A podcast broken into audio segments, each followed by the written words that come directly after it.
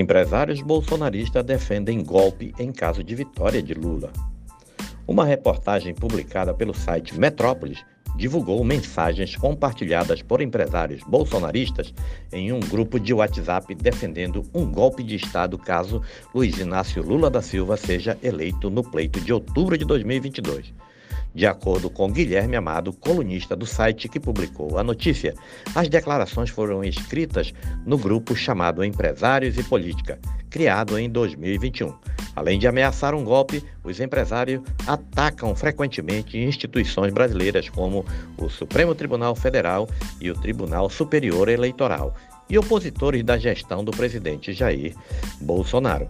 Entre os nomes do grupo estão Luciano Hang, dono da Avan, Afrânio Barreira, do grupo Coco Bambu, José Isaac Pérez, dono da administradora de shoppings Multiplan, José Cury, dono da, do Barra World Shopping, no Rio de Janeiro, Ivan Robert, da construtora W3 Engenharia, e Marco Aurélio Raimundo, o Morango, dono da marca Mormale, a reportagem mostrou que José Core, dono do shopping Barra World no Rio de Janeiro, declarou preferir uma ruptura do que o retorno de petista ao Palácio do Planalto. Segundo o empresário, se o Brasil voltasse a ser governado por uma ditadura militar, o país seguiria recebendo investimentos externos. Prefiro o golpe do que a volta do PT. Um milhão de vezes. E com certeza ninguém vai deixar de fazer negócios com o Brasil como fazem com várias ditaduras pelo mundo.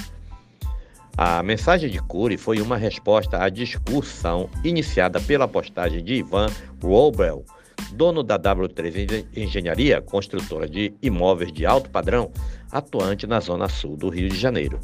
Na sequência, Marco Aurélio Reimondo, conhecido como Morango, que é médico e dono da empresa de roupas e itens de surf Mormail, respondeu às mensagens de Cury. Golpe foi soltar o presidiário. Golpe é o Supremo agir fora da Constituição. Golpe é a velha mídia do falar merda. A Frane Barreiro, dono do grupo Coco Bambu, defensor do presidente Jair Bolsonaro, comentou a mensagem de Cury com uma figurinha de um homem dando joinha. No mesmo dia, o empresário André Tissotti, do grupo Sierra, empresa que fabrica móveis de luxo, declarou: o golpe teria que ter acontecido nos primeiros dias de governo. Em 2019, teríamos ganhado outros 10 anos a mais. Em 17 de maio, Morango, tido como um dos mais extremistas do grupo, segundo o site, sugeriu ações extremistas para defender o presidente e citou a Revolução Francesa e a Guerra Civil dos Estados Unidos. Abre aspas. Se for vencedor o lado que defendemos, o sangue das vítimas se torna sangue de heróis. A espécie humana sempre foi muito violenta. Os bonzinhos sempre foram dominados? É uma utopia pensar que sempre as coisas se resolvem na boa. Queremos todos a paz, a harmonia e mãos dadas no mesmo objetivo, mas quando o mínimo das regras que nós foram impostas são chutadas para escanteio, aí passa a valer, sem a mediação de um juiz, uma pena. Mas somente o tempo nos dirá se voltamos a jogar o jogo justo ou se vai valer pontapé no saco e dedo no olho. Alguém aqui no grupo deu uma ótima ideia, mas temos que ver se não é proibido dar um bônus em dinheiro ou um prêmio legal para todos os funcionários das nossas empresas. Ataques ao STF e às urnas também é defendidos, tá? Morango respondeu: Acho que seria compra de votos. Complicado. Sem provas, os empresários atacam as urnas e o sistema de votação eletrônico. O presidente do Supremo Tribunal do Eleitoral, o ministro Alexandre de Moraes, também é alvo de constantes ataques no grupo. Meyer Nigri, fundador da Tecnisa e empresário, encaminhou uma mensagem em 8 de agosto com ataques à Suprema Corte. O texto, que não foi escrito por ele, tinha a chamada de leitura obrigatória e iniciava a mensagem com a frase: O STF será o responsável por uma guerra civil no Brasil. Já o empresário José Isaac Pérez, acionista majoritário da Multiplan, administradora de diversos shoppings no Brasil, criticou as pesquisas eleitorais e as classificou como manipuladas. O TSE é uma costela do Supremo, que tem ministros petistas. Bolsonaro ganha nos votos, mas pode perder nas urnas. Até agora, milhões de votos anulados nas últimas eleições corre em segredo de justiça. Não houve explicação. Um texto encaminhado por Meia Nigre ao grupo no dia 21 de julho divulgou apoio a uma contagem paralela de votos nas eleições feitas por uma comissão externa. Outra mensagem compartilhada pelo fundador da Tecnisa em 26 de junho acusava o ministro Luiz Roberto Barroso do STF de interferir no pleito deste ano, ao mentir sobre o voto impresso, pauta já derrotada pelo Congresso Nacional em 2021. Desde que as urnas eletrônicas foram implementadas parcialmente em 96 e 98 e integralmente em 2000, nunca houve comprovação de fraude nas eleições brasileiras, mesmo quando os resultados foram contestados. A segurança da votação é constatada pelo TSE, pelo MPE e por estudos independentes.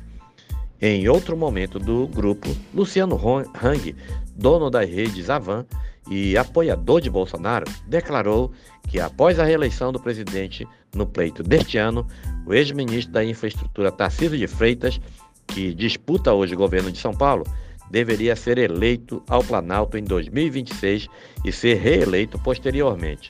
Aí não terá mais espaço para os vagabundos, acrescentou. A reportagem do Metrópolis, José Cury declarou inicialmente não apoiar um golpe, mas voltou a afirmar que talvez preferia a ruptura ao retorno do PT. Vivemos uma democracia e posso manifestar minha opinião com toda liberdade.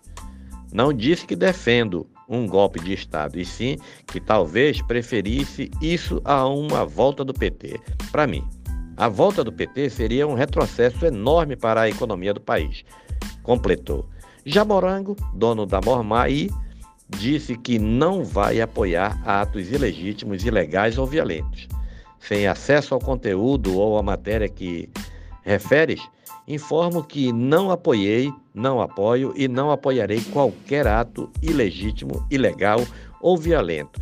E destaco que uso de figuras de linguagem que não representam a conotação sugerida. Meyer, da Tecnisa, comentou que, mesmo tendo repassado alguns WhatsApp que recebeu, não significa que eu falei ou concordo. Já estou deixando claro que não afirmei nada disso. Só repassei um WhatsApp que recebi, alegou. Apesar de ter enviado uma figurinha de joinha na mensagem de Cury sobre preferir um golpe, a Frane Barreira da Coco Bambu afirmou nunca ter se manifestado a favor de condutas não democráticas. Nunca me, refer... Nunca me manifestei a favor de qualquer conduta que não seja institucional e democrática. Fico surpresa com, surpreso com a alegação de que eu seria um apoiador de qualquer tipo de rompimento com o processo democrático, pois isso não corresponde com o meu pensamento e posicionamento, respondeu ao Metrópolis. A assessoria de imprensa do grupo Multiplan explicou que o empresário José Isaac Pérez está viajando e a assessoria responderia sobre o caso. Sobre o caso. Ele, Pérez, esclarece que sempre teve compromisso com a democracia, com a liberdade e com o desenvolvimento do país. Neste momento, ele está tratando de projetos empresarial no Rio Grande do Sul, onde a estimativa é de gerar investimentos de bilhões de reais e milhares de empregos. A comunicação do Grupo Sierra disse que o empresário André Tissotti viaja e não poderia responder a tempo da publicação da matéria. Ao ser questionado, Luciano Hang respondeu ao UOL: Vejo que o meu nome vem de jornais e gera cliques. Me envolve em toda a polêmica possível, mesmo eu não tendo nada a ver com a história. Em momento nenhum falei sobre os poderes. Inclusive, quase nunca me manifesto nesse grupo. Sou pela democracia, liberdade, ordem e progresso.